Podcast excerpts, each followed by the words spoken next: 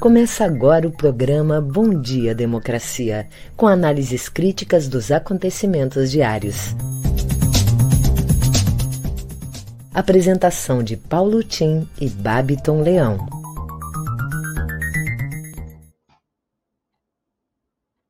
Bom dia, democracia!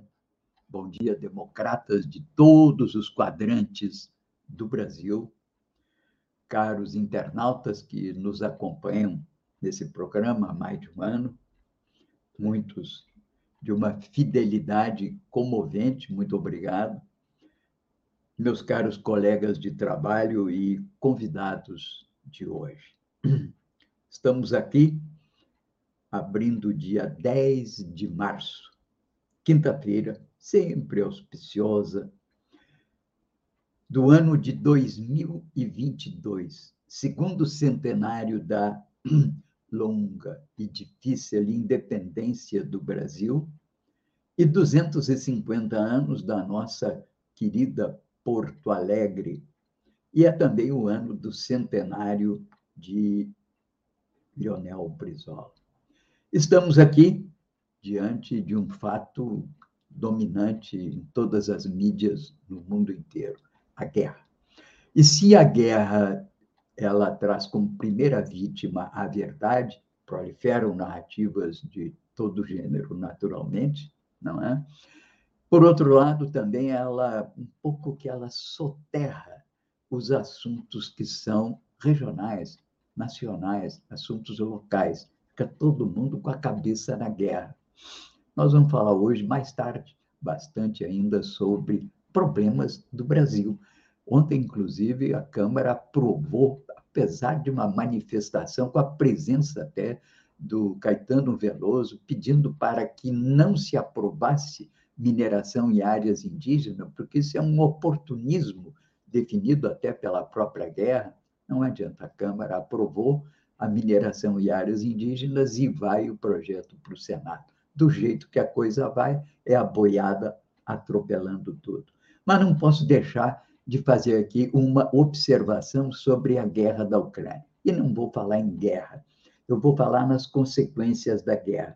Me chamou a atenção uma matéria que aparece hoje em várias, é, vários portais, inclusive no Brasil, de fato, que diz assim: como o ódio a estrangeiros existe e cresce nos Estados Unidos.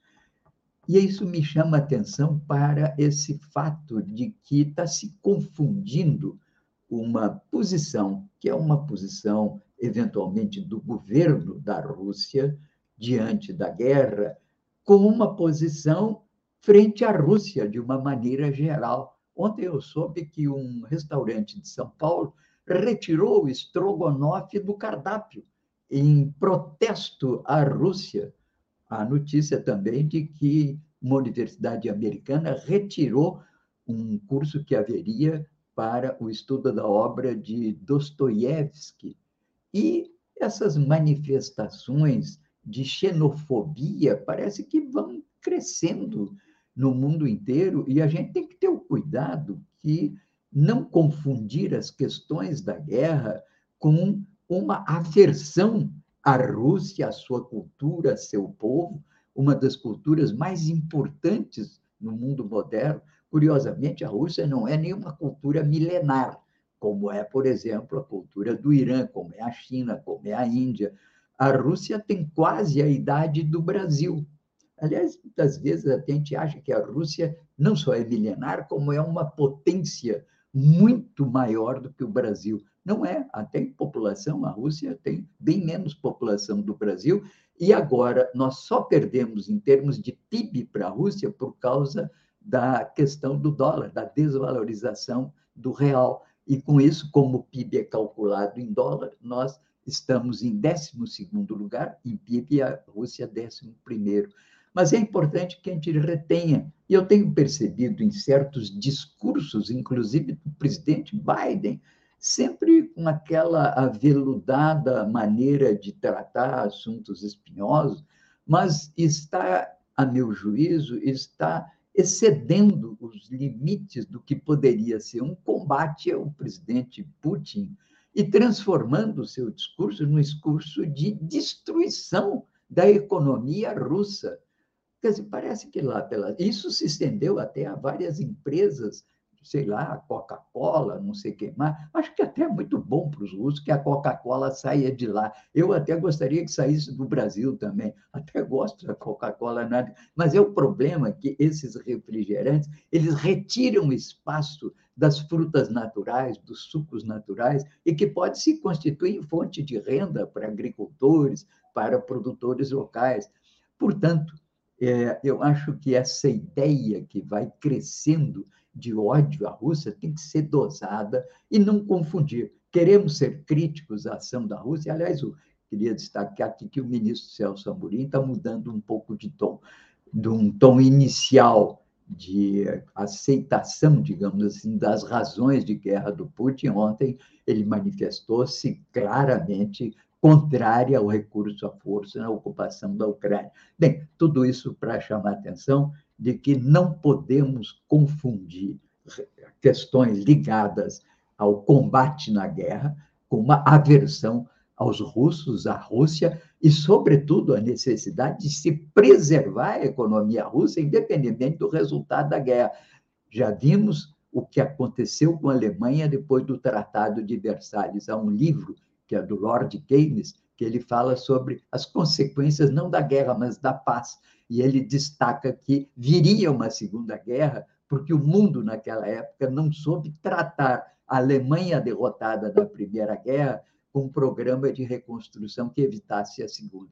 Não vamos destruir a Rússia, vamos parar com a guerra, isso sim. Vamos então às manchetes do dia com o Babiton. Bom dia, meu caro Babiton.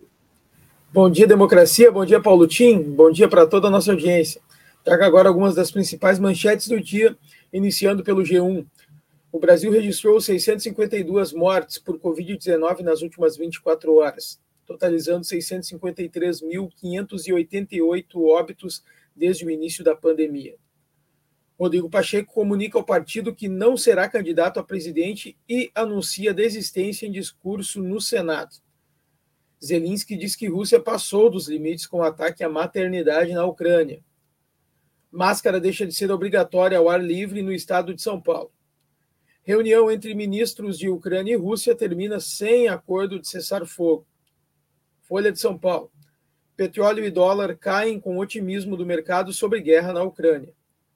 FMI aprova ajuda crítica de 1,4 bilhão de dólares para a Ucrânia.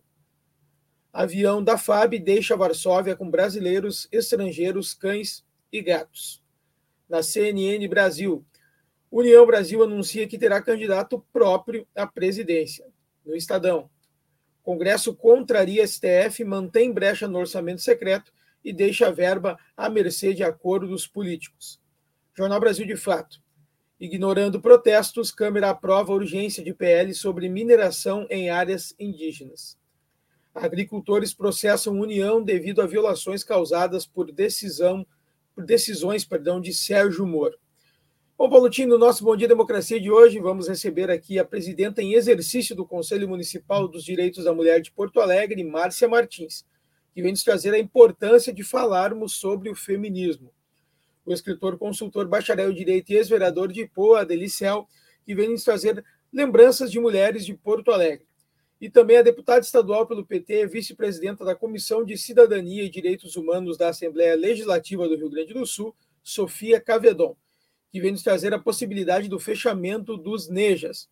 Em seguida, eu volto com as notícias locais. É com você, Paulo Tim. Ok, Babton, muito obrigado. Bem-vindas e bem-vindos convidados de hoje. Bom, desse conjunto de notícias e manchetes do dia, destaco as capas de O Globo, Estado de São Paulo, Estadão e a Folha. O Globo Capa do Globo: Rússia mantém ataques, mas faz aceno diplomático. Kremlin diz que não almeja depor o presidente nem ocupar o país. Boa notícia. Capa do Estado de São Paulo. São Paulo dispensa o uso de máscara ao ar livre e avalia dispensa total em 15 dias. É o Covid lentamente saindo das manchetes e saindo de cena da vida dos brasileiros depois de dois anos de sofrimento quase dois anos. Aliás, dois anos. Capa da Folha de São Paulo. São Paulo deixa de exigir máscara ao ar livre e a medida inclui as escolas. É a matéria também que a Folha, com o UOL, traz no seu podcast de hoje e diz quais to cuidados tomar com a liberação de máscaras ao ar livre. E mostra que as capitais, várias capitais, começam a desobrigar item de proteção, mas algumas situações ainda exigem cautela, muito cuidado.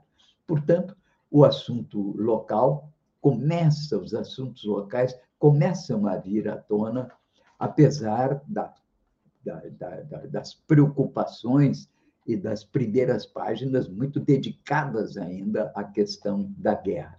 E, nesse sentido, gostaria de destacar também uma matéria do 247 TV que diz que o Mourão manda um recado que militares aceitarão Lula.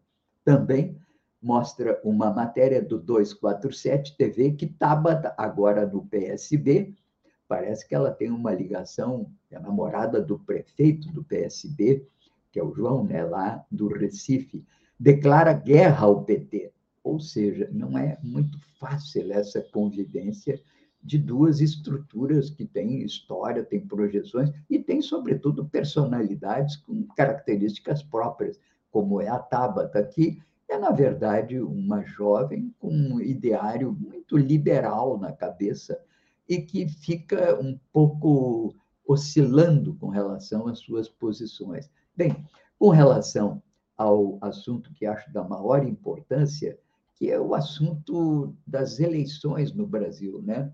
Eu chamo a atenção por essa notícia trazida aqui pelo Babiton, que o presidente do Senado, Rodrigo Pacheco, já declinou, não vai ser candidato. Aliás, porque não conseguiu pontuar nem 1%. Tinha, já estava na hora de, enfim, abandonar o posto. Né? E com isso, o PSD, de dado de Kassab, está à cata de um provável candidato.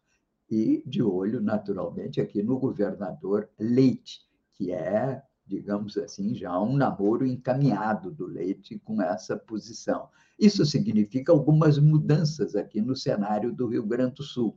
Até porque ontem, também na segunda-feira, mas ontem que veio à tona, a consolidação da federação de partidos em torno do PT, ela não incorporou o PSB, exatamente por causa das divergências estaduais. Na federação, por quatro anos, ficarão em união indissolúvel o PCdoB e o PV, o que, aliás, será muito bom para que o PV retome um pouco de protagonismo que vem perdendo no plano nacional e com isso pode vir a eleger algum deputado em algum lugar. Mas eu quero chamar a atenção que está mudando o cenário político no Rio Grande do Sul, com a provável não candidatura à reeleição, a disputa no Rio Grande do Sul fica mais acirrada. Já ontem, a deputada Juliana Brizola lembra o nome do Romildo Bolzan, colocando na linha, digamos assim, é, eleitoral. E o PSB, liberado, porque não está na federação, insiste na candidatura do Beto Albuquerque, que já vem aparecendo com algum, alguma pontuação razoável. Ele e o Preto disputam aí, e estão abaixo de 10% ainda, mas são dois nomes respeitáveis. Bom, com isso quero dizer que há uma grande mexida no cenário eleitoral no Rio Grande do Sul e no cenário federal, a particularidade é que a dita terceira via vai declinando, o Moro cada vez mais isolado, até porque perdeu agora o seu grande trunfo em São Paulo, que é aquele Arthur Duval, o Mamãe Eu Disse Besteira, que provavelmente ainda acabará preso pelo que falou sobre as ucranianas pobres, que eram muito fáceis. E era a peça dele em São Paulo, imagine, né? Bom, com isso, é, e essa é a matéria hoje é, do, do, é uma das matérias das análises que são muito importantes, que é do Luiz Carlos Azedo, nos Diários Associados. Bom, o também uma matéria importante mostra que o Dória já cogita de sair da disputa nacional. E o que está ainda, os dois que estão ainda disputando ali, mas arranhando, sem decolar, é o Ciro, que provavelmente ainda vai ter que ter uma conversa derradeira com Lula para ver se leva essa candidatura até o fim. Há pressões do partido para que ele encontre uma saída, porque os deputados estaduais e federais e candidatos ao Senado, eles precisam um candidato forte que lhes puxe e que lhes dê possibilidade de se eleger. E a outra é a Tebet, que até agora também não encontrou um lugar ao sol a sua candidatura, uma boa candidata respeitável, cresceu muito na CPI do Covid. Ou seja, e estou insistindo nisso porque já está na hora de trazermos os assuntos nacionais e regionais à tona de novo. Vamos, então, às notícias locais com o Babton. É contigo, Babton. Vamos lá, Paulotinho, com as notícias locais aqui do Matinal. Nagastan é condenado em primeira instância em caso de racismo. Denunciado em abril de 2021 por praticar, induzir e incitar a discriminação e preconceito de raça, o ex-vereador e ex-candidato à Prefeitura de Porto Alegre, Walter Nagenstein, foi condenado em primeira instância a dois anos em regime de reclusão por racismo. A decisão assinada pelo juiz Sidney Brazuska na terceira vara criminal do Foro Central é referente às declarações feitas em 2020 sobre a eleição de cinco parlamentares negros por partidos de esquerda. Sidney entendeu que a enumeração de negros em um contexto de expressões pejorativas era conduta de preconceito.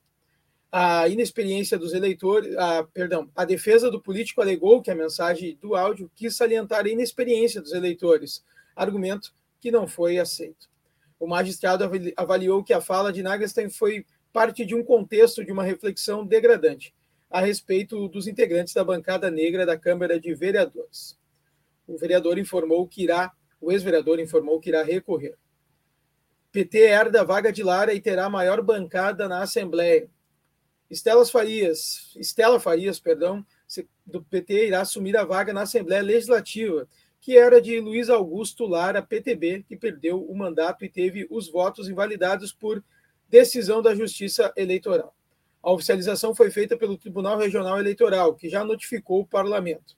Com a entrada de Estela, que cumprirá o mandato até o fim desta legislatura, em janeiro de 2023, o PT passa a ter a maior bancada da casa, com nove deputados. Inicialmente, o PSOL acreditava que ficaria com a vaga inclusive tendo levado o caso até o Tribunal Superior Eleitoral. A GZH, o vereador Pedro Ruas, que acreditava que ficaria com assento na Assembleia, lamentou o desfecho, mas garantiu que moveria a ação novamente. Pacheco desiste da candidatura e abre caminho para Leite. O presidente do Senado, Rodrigo Pacheco, do PSD Minas Gerais, comunicou ontem, como eu trouxe na informação antes, sua desistência de decorrer ao Palácio do Planalto, justificando, justificando pela dificuldade de conciliar uma campanha com o comando da Casa Legislativa. A sua decisão na prática deixa Eduardo Leite, que ainda está no PSDB, como ficha 1 do partido para a disputa da presidência pela legenda. Caso realmente tope a empreitada, Leite tem uh, menos de um mês para oficializar a troca de partido e deixar o cargo no Piratini. As notícias locais ficam por aqui. Em seguida, eu volto com as convidadas e os convidados de hoje. É com você, Paulo Tim.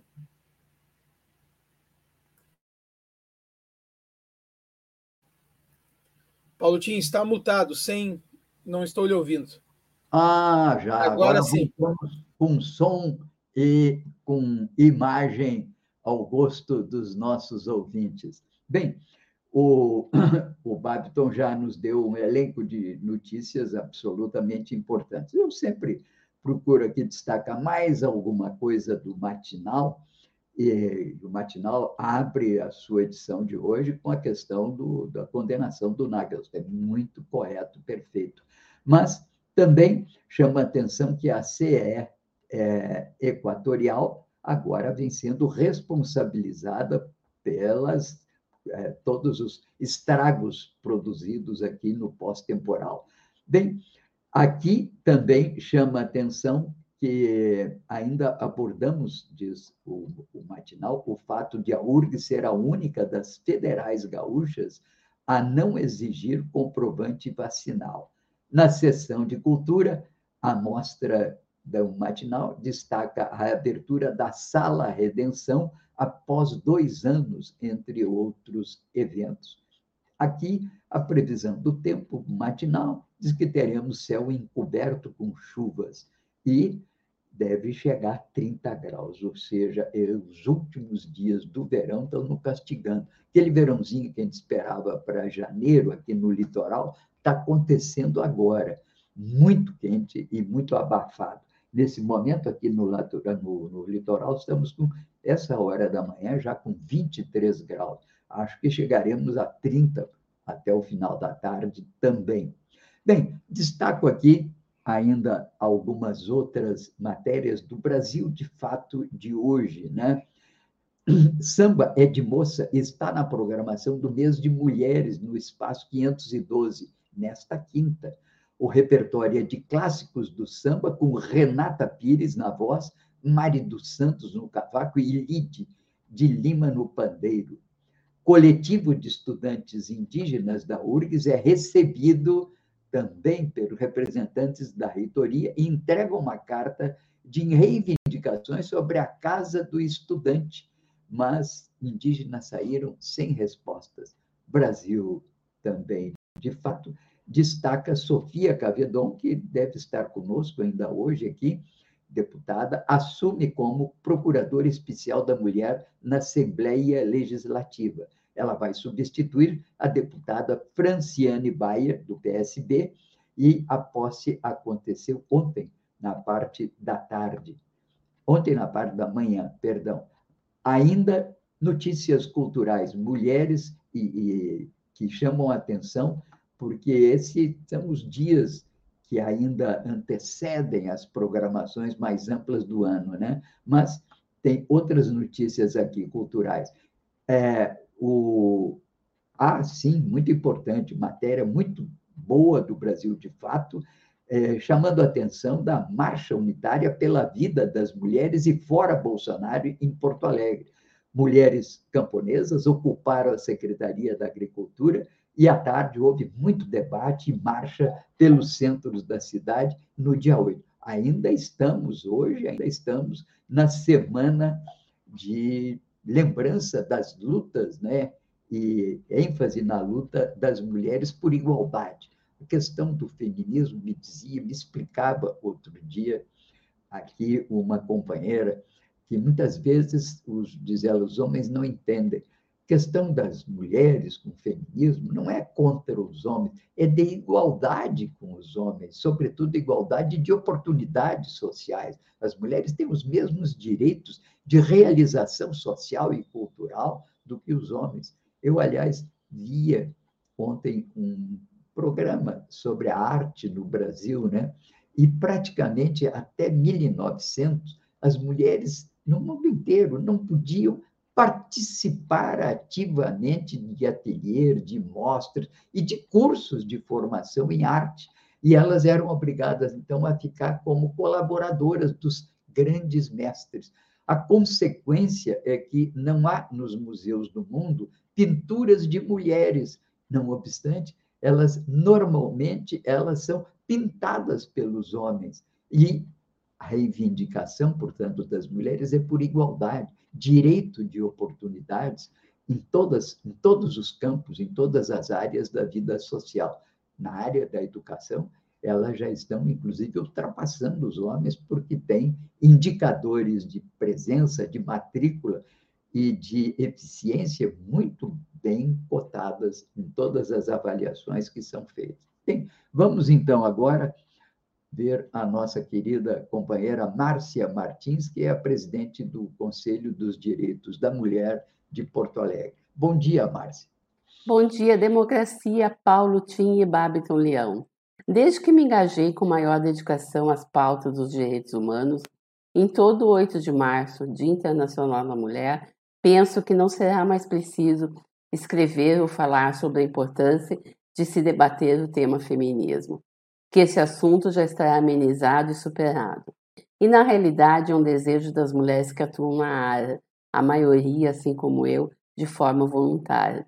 Não precisar mais bater na mesma tecla de igualdade entre os sexos, de direitos iguais, de respeito, fim da violência e blá, blá, blá. Mas, infelizmente, os crescentes casos de violência contra as mulheres e outras barbaridades me fazem retornar ano após ano ao assunto. Como é possível ignorar, ainda em 2022, de se falar sobre o feminismo, ao saber que o Brasil tem um estupro a cada 10 minutos e um feminicídio a cada 7 horas? É o que aponta um levantamento feito pelo Fórum Brasileiro de Segurança Pública, divulgado na segunda-feira, 7 de março, véspera do Dia Internacional da Mulher. Em 2021, o número de estupros contra mulheres teve um aumento de 3,7% na comparação ao ano de 2020, o que representa 56.098 casos em apenas um ano, ou seja, um crime deste tipo a cada 10 minutos. Já os feminicídios, que conforme a Lei 13.104 de 2015 são tipificados quando ocorrem os assassinatos que envolvem violência doméstica e familiar, menosprezo ou discriminação à condição da mulher, apresentaram uma pequena queda de 2,4%. Só que essa redução não altera a realidade. O país prossegue com um índice alarmante de um assassinato pelo fato de ser mulher a cada sete horas.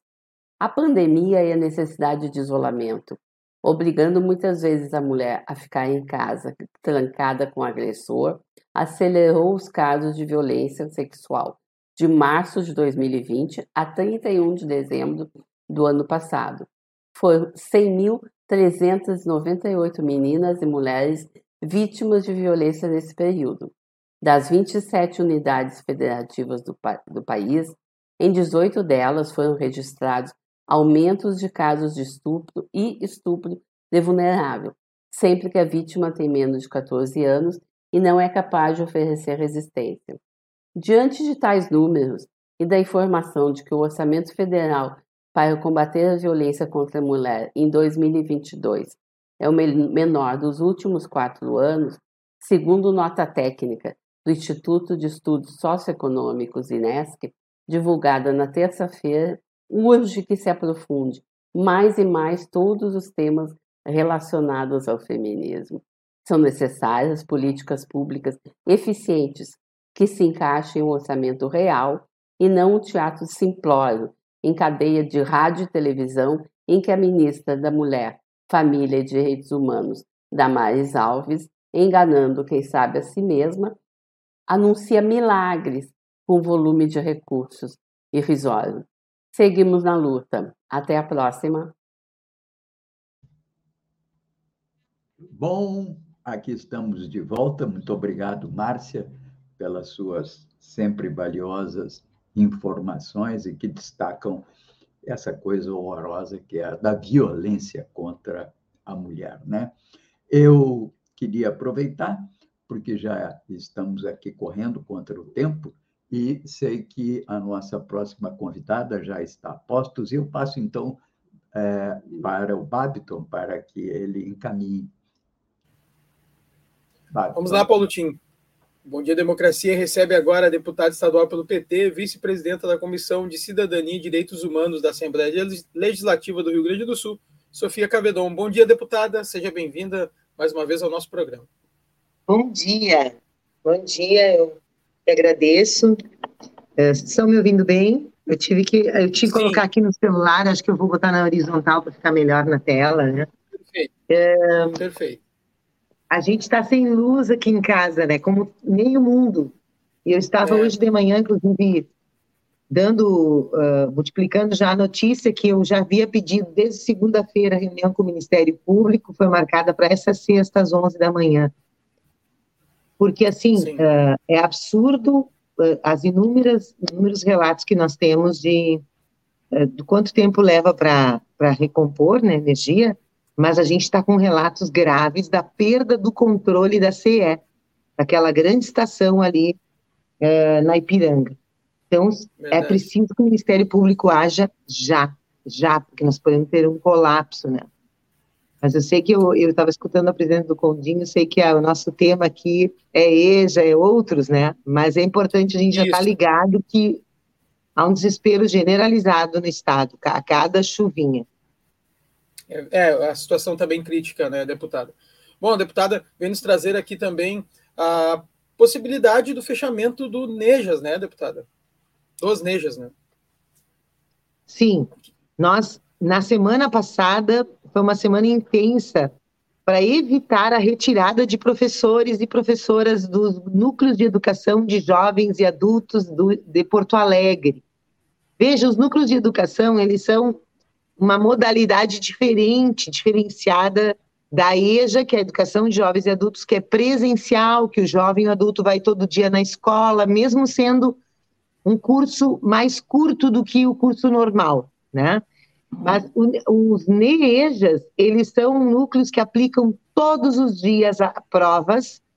De manhã eles têm um calendário diário de provas de manhã e de tarde. Duas horas são provas e duas horas são orientação. Antes da prova, orientação, é, aula dos professores e professoras. Então, é uma modalidade que ajuda muito a gurizada que teve que abandonar os estudos, migrantes, que tem vindo buscar, às vezes vem do interior, esses dias veio um ônibus uh, da Serra Gaúcha, que a pouco eu vou lembrar de onde foi, de trabalhadores todos que se organizaram para vir fazer as provas. Ah, eles já sabem os datas, né?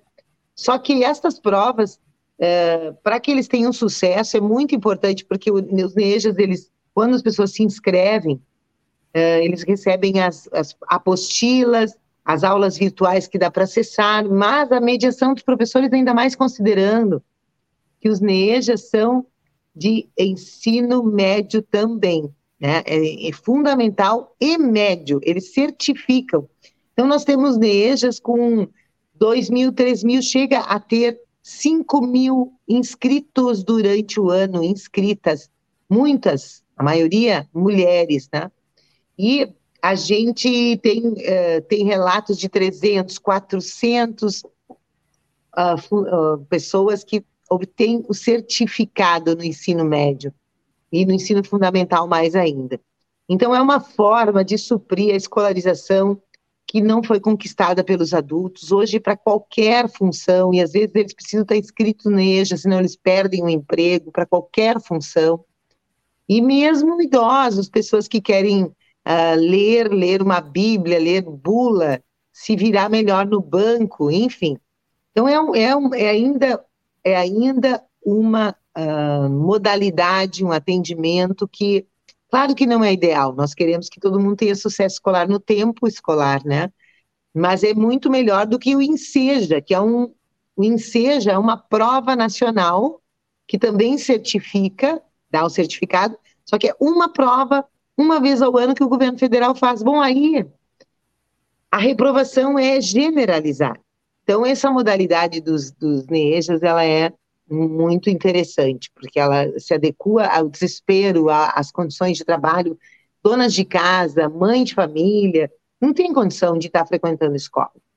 E a gente conseguiu na semana passada, com mobilização, com ida visitar a escola, com reunião com, com coordenadoria, com reunião virtual com a, com a diretora de RH, e por fim uh, foi estancada então a remoção e ontem houve uma reunião das direções com, com a coordenadora da nossa CRE aqui, da nossa coordenadoria, para estabelecer uma política de RH. Parece que houve um bom entendimento, a gente está bem feliz porque eles lá pelas tantas olham para os negros, ah, aqui tem professor de matemática, daqui que eu vou botar numa escola onde está faltando.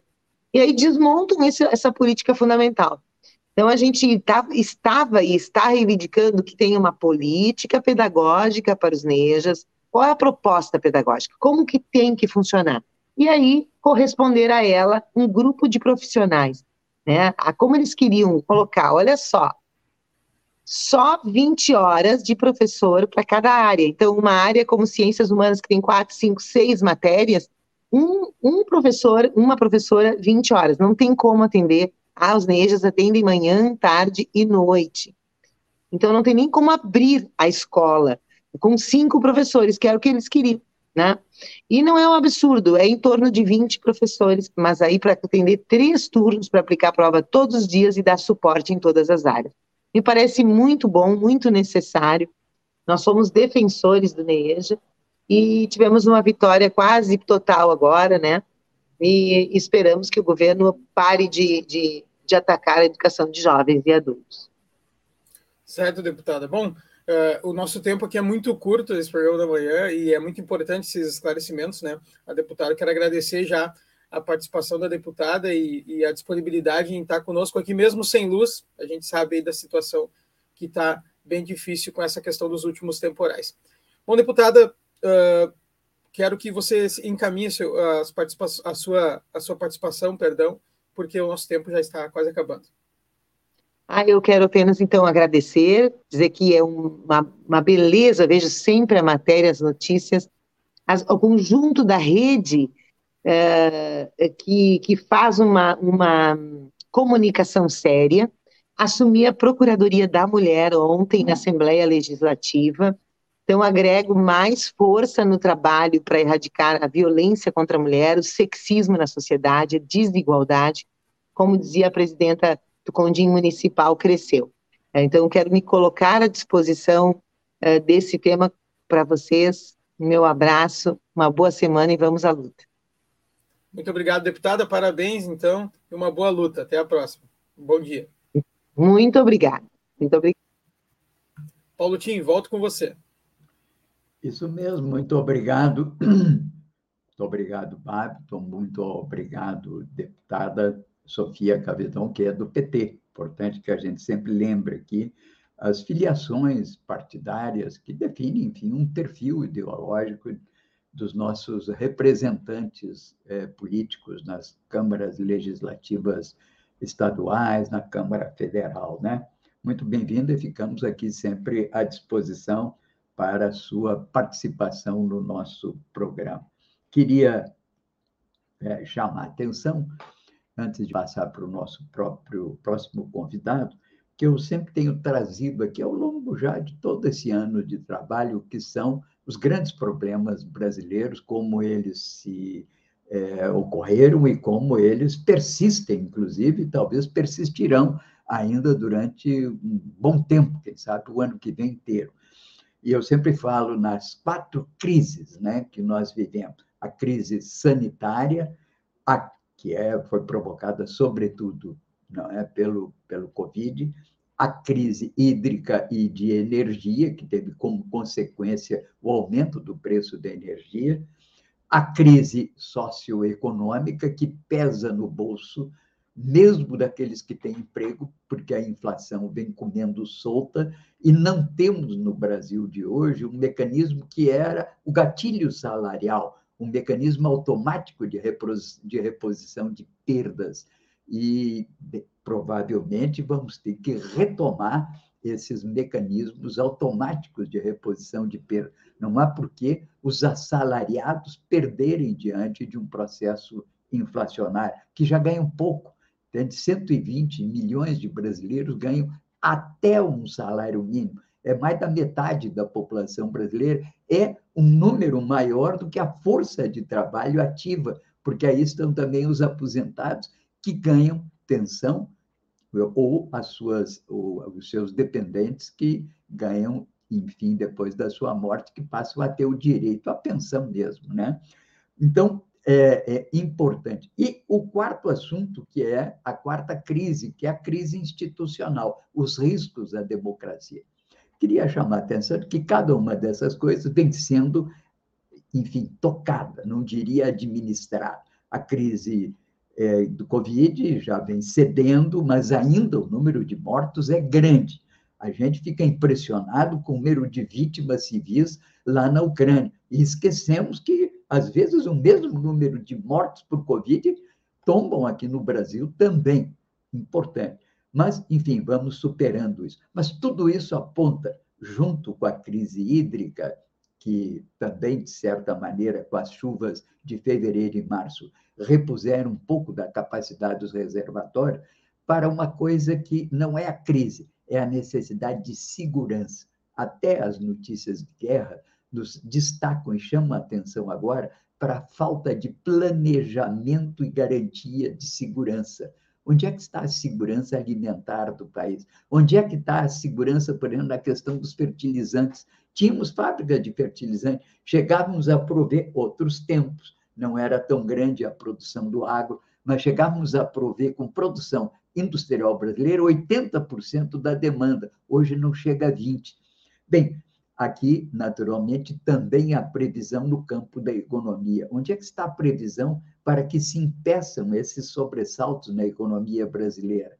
E vamos, mais em seguida, falar sobre o que me parece um dos principais problemas que estamos vivendo esse ano, que é a questão institucional, do risco institucional, e onde está o plano de segurança para a salvação das instituições no país em caso de tensão aguda, como parece que podemos ainda enfrentar esse ano. Mas vamos agora ao nosso querido Adelicel, que sempre nos traz, nesse ano dos 250 anos de Porto Alegre, importantes informações sobre a nossa cidade. Bom dia, Adeli. Passo. Aliás, para o. É que o Adeli está. É, já vamos chamar, vem, Adeli, vem conosco. Bom dia. bom dia. Bom dia, Paulo Tim, bom dia, Bábito, bom dia, democracia. Importante foi agora a fala da Sofia Cavedão sobre a questão dos NEJAs, já que eu trato de temas de Porto Alegre, nós temos apenas quatro NEJAs, alguns foram fechados ao longo dos anos, e eles são muito importantes para a alfabetização e também, especialmente, para a formação de alunos é, do ensino fundamental e ensino médio. Nós estamos na Semana da Mulher e as mulheres que têm normalmente ainda uma dupla jornada de trabalho, muitas vezes tendo que cuidar sozinhas da casa, é, porque nós temos, infelizmente, um brutal machismo no Estado, um Estado que diminui de um lado a violência de feminicídio, ah, algumas vezes aqui, às quintas-feiras. As mulheres foram assoladas com esse problema de energia da equatorial. Vamos deixar claro, é responsável e tem que assumir suas responsabilidades. Mas vamos um, pouco ao histórico das valorosas mulheres, é o foco que eu trato, e é o foco da semana são as mulheres. Na literatura e nas artes, as mulheres demoraram muito, mas absolutamente muito, para terem o seu espaço. É, poucas mulheres conseguiram fazer alguma publicação no século XIX. No século XX, no início do século XX, não foi muito diferente. Porque se nós olharmos para a literatura de antes de 30, nós vamos encontrar basicamente grandes e bons escritores, mas não estamos vendo a mulher. Já de 30 em diante, mesmo com a pujança de Érico Veríssimo eh, e, de outros eh, escritores, como Ciro Martins, eh, a gente vai encontrar a figura da Lila Ripoll. Logo em seguida, da década de 50, aparece a, a uma pessoa muito interessante que é conhecida basicamente como uma mulher que escreveu, junto com o Pereio, o hino da legalidade. Né? É, então, ah, nós vamos só encontrar de 70 ou 80. Lembro que, por incrível que pareça, faleceu há poucos dias a Luft, mas foi ela uma das mulheres que pontuou aqui no estado quando começou a publicar. Depois apareceram algumas mulheres que vinham do jornalismo. Mas veja o seguinte: hoje praticamente uh, ninguém uh, fala na Tânia Failace, mas lá naquele livrinho, Os Nove do Sul, uh, editado lá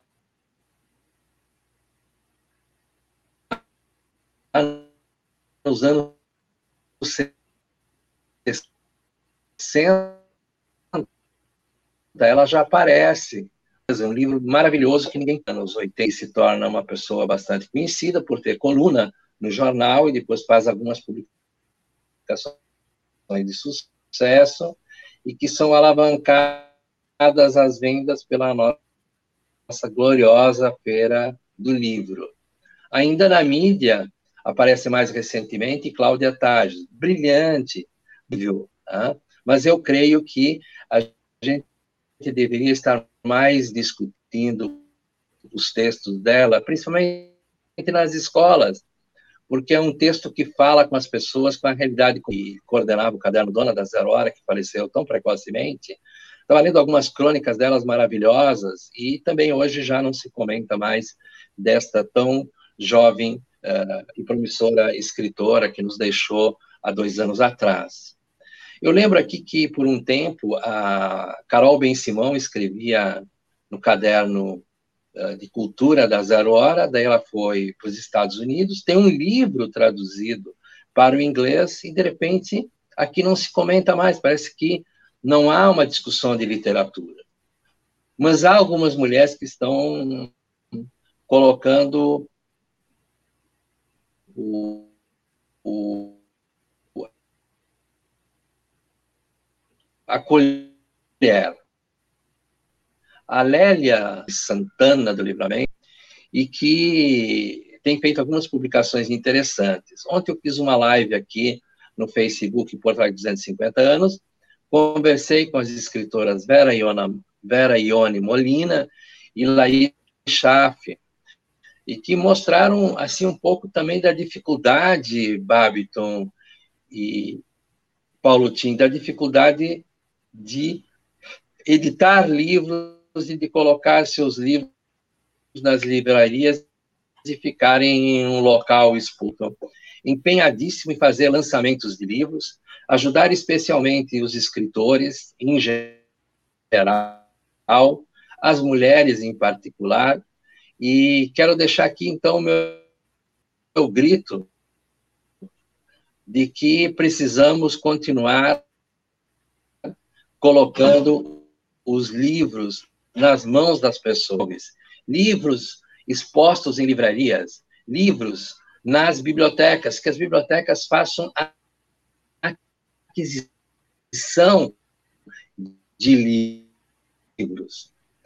A, a Tânia Carvalho colocar muitas mulheres em evidência que se não fosse a voz dela na rádio, uh, nas publicações, a gente, algumas delas a gente não conheceria.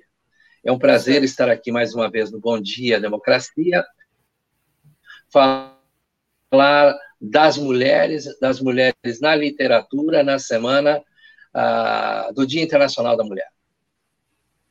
Certo, Adelio, o prazer é todo nosso, sempre é muito gratificante lhe ouvir aqui nas quintas-feiras. Um ótimo dia, um ótimo final de semana e até a próxima quinta. Vamos aqui agora trazer a programação do dia. O Adeli, o nosso, uh, nosso parceiro que sempre participa conosco nas quintas-feiras, hoje o sinal dele estava um pouquinho travado, mas a gente conseguiu compreender o ex-vereador de Porto Alegre, Adelicel. Bom, temos espaço plural, debates e entrevistas às 14 horas. E hoje o programa vai abordar a importância da luta das mulheres contra o machismo no futebol, as mulheres entrando em campo para mais uma batalha muito árdua. E hoje vamos receber aqui na bancada do Espaço Plural Debates e Entrevistas a historiadora e presidenta da Força Feminina Colorada, Janaína Pinto, também a advogada feminista e integrante do Movimento Democracia Gremista e do Conselho Elis Vive, Renata Rodrigues, e é estudante de psicologia, integrante do núcleo feminino de, do Esquadrão Chavante de Pelotas e responsável pelo projeto social da torcida, Alice Silveira. Às 14 horas, aqui então, na rede, na Rede Estação Democracia, com a apresentação da jornalista da Rádio Com Pelotas, Clarissa Henning, e do jornalista aqui da rede, Solon Saldanha. E como é de costume, quinta-feira, temos também Estação Prata da Casa. Hoje, a atriz, poeta e apresentadora Nona Prado conta um pouco sobre a trajetória do escultor Gustavo Nackler. Ele participa do Estação Prata da Casa às 16 horas, aqui em todos os canais da rede e também nos canais dos parceiros. Fortaleça cada vez mais a Rede Estação Democracia. Assine o canal, ative o sininho, nos curta no Facebook, no Instagram, no Twitter, no Spotify e também no estaçãodemocracia.com. A sua contribuição com o compartilhamento, com as assinatura do canal e também com suas curtidas é muito importante para que a rede siga fazendo um jornalismo democrático independente e também trazendo muita cultura aqui nos programas ao longo do dia e da semana. Um bom dia, democracia, e volto com você, Paulo Gim.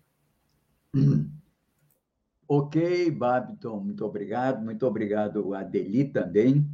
Adeli, ia até te sugerir que você, semana que vem, voltasse à tona né, com esse seu, é, essa sua exposição de hoje, que ela ficou ligeiramente prejudicada, porque o teu sinal estava fraco. Mas vamos adiante, porque já estamos nos minutos finais do nosso programa. Eu queria chamar a atenção, em primeiro lugar, do artigo que incorporo junto hoje à newsletter, um artigo de um companheiro nosso aqui, de Porto Alegre, o Carlos Paiva, doutor em economia e professor do mestrado em desenvolvimento da FACAT.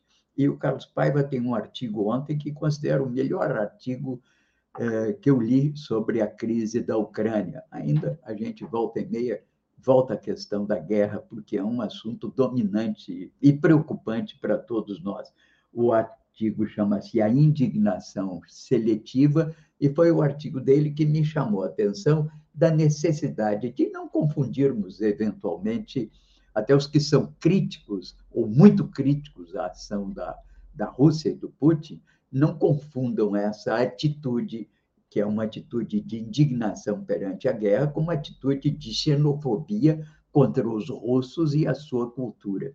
Então, vai hoje aí um artigo extremamente é, é, interessante, muito corajoso, porque ele, enfim, procura levar as últimas consequências, a análise das causas de Putin que conduziram a guerra.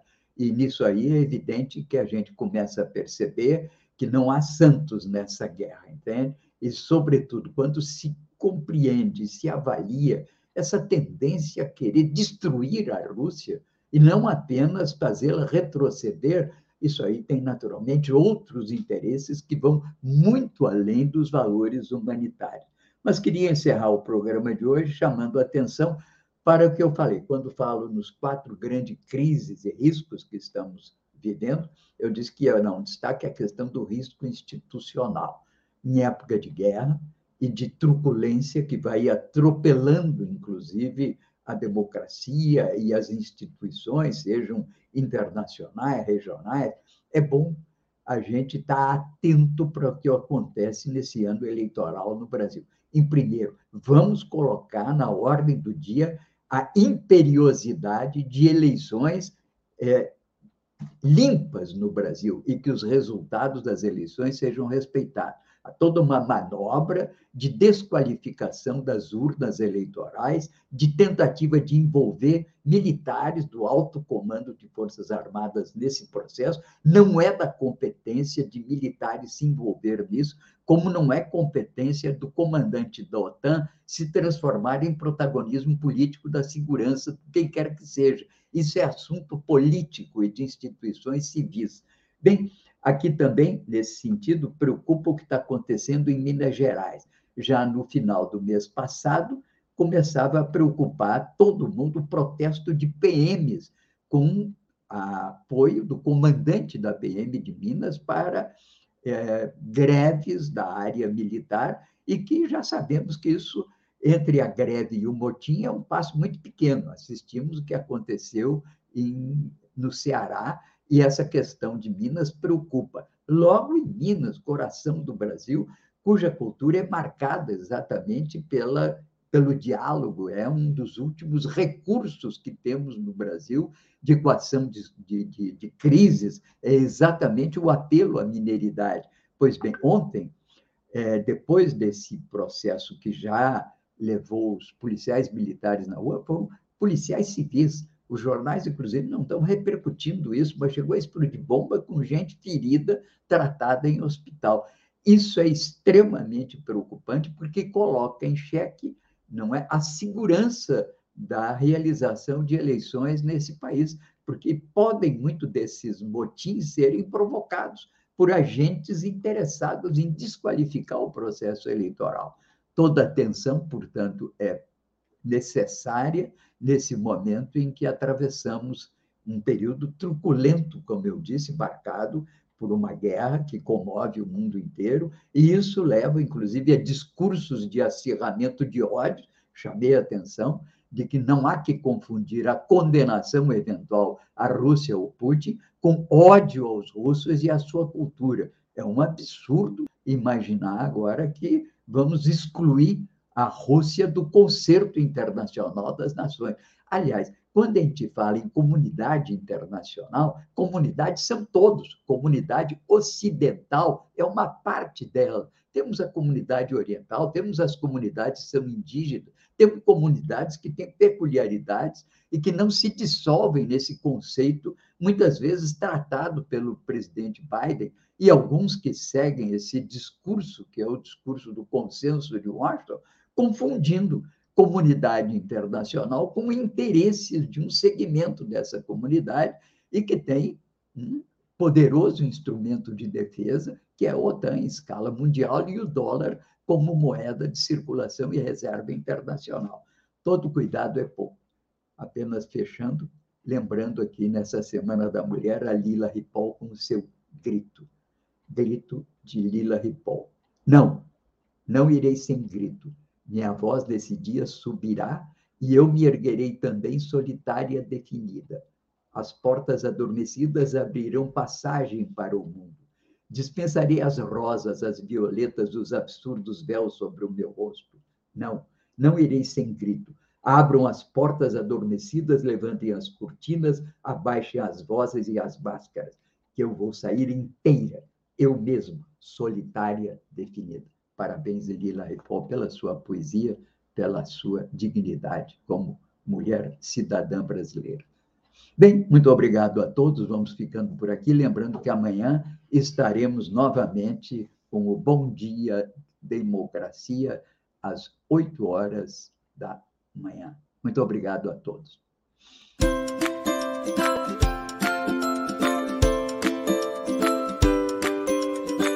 Adultos acham que sabem tudo. Mas quando o assunto é vacina, tem muita gente bobeando. Tem pais e mães que ficam com medo. E não estão vacinando seus filhos. Isso não pode, gente. Ele está salvando vidas. E agora, com a volta às aulas, a vacinação é muito importante. Para me proteger.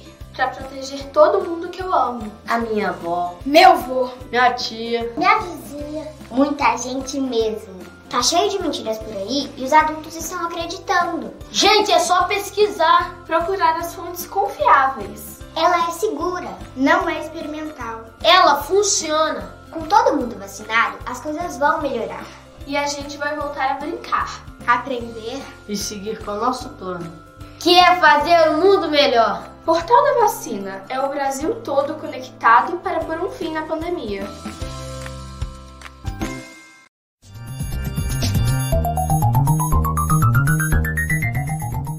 Este foi o programa Bom Dia Democracia. Nos encontramos amanhã às 8 horas.